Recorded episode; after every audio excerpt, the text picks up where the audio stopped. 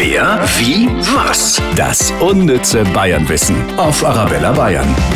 Jeden Tag gibt es von Arabella Bayern ganz viel Wissen über Bayern und für Bayern.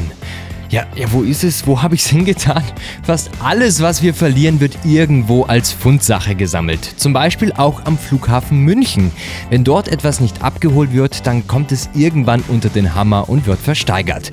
Zum Beispiel ungeöffnete Überraschungskoffer. Aber es gibt auch total kuriose Sachen. Eine Konfettikanone, eine Motorsäge, eine Reisedusche, einen Klappstuhl, ein Surfbrett, eine Brotschneidemaschine, ein Brautkleid und einen Goldfisch und sogar einen Tischkicker.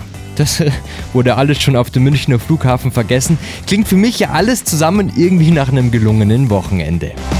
Wer, wie, was? Das unnütze Bayernwissen auf Arabella Bayern.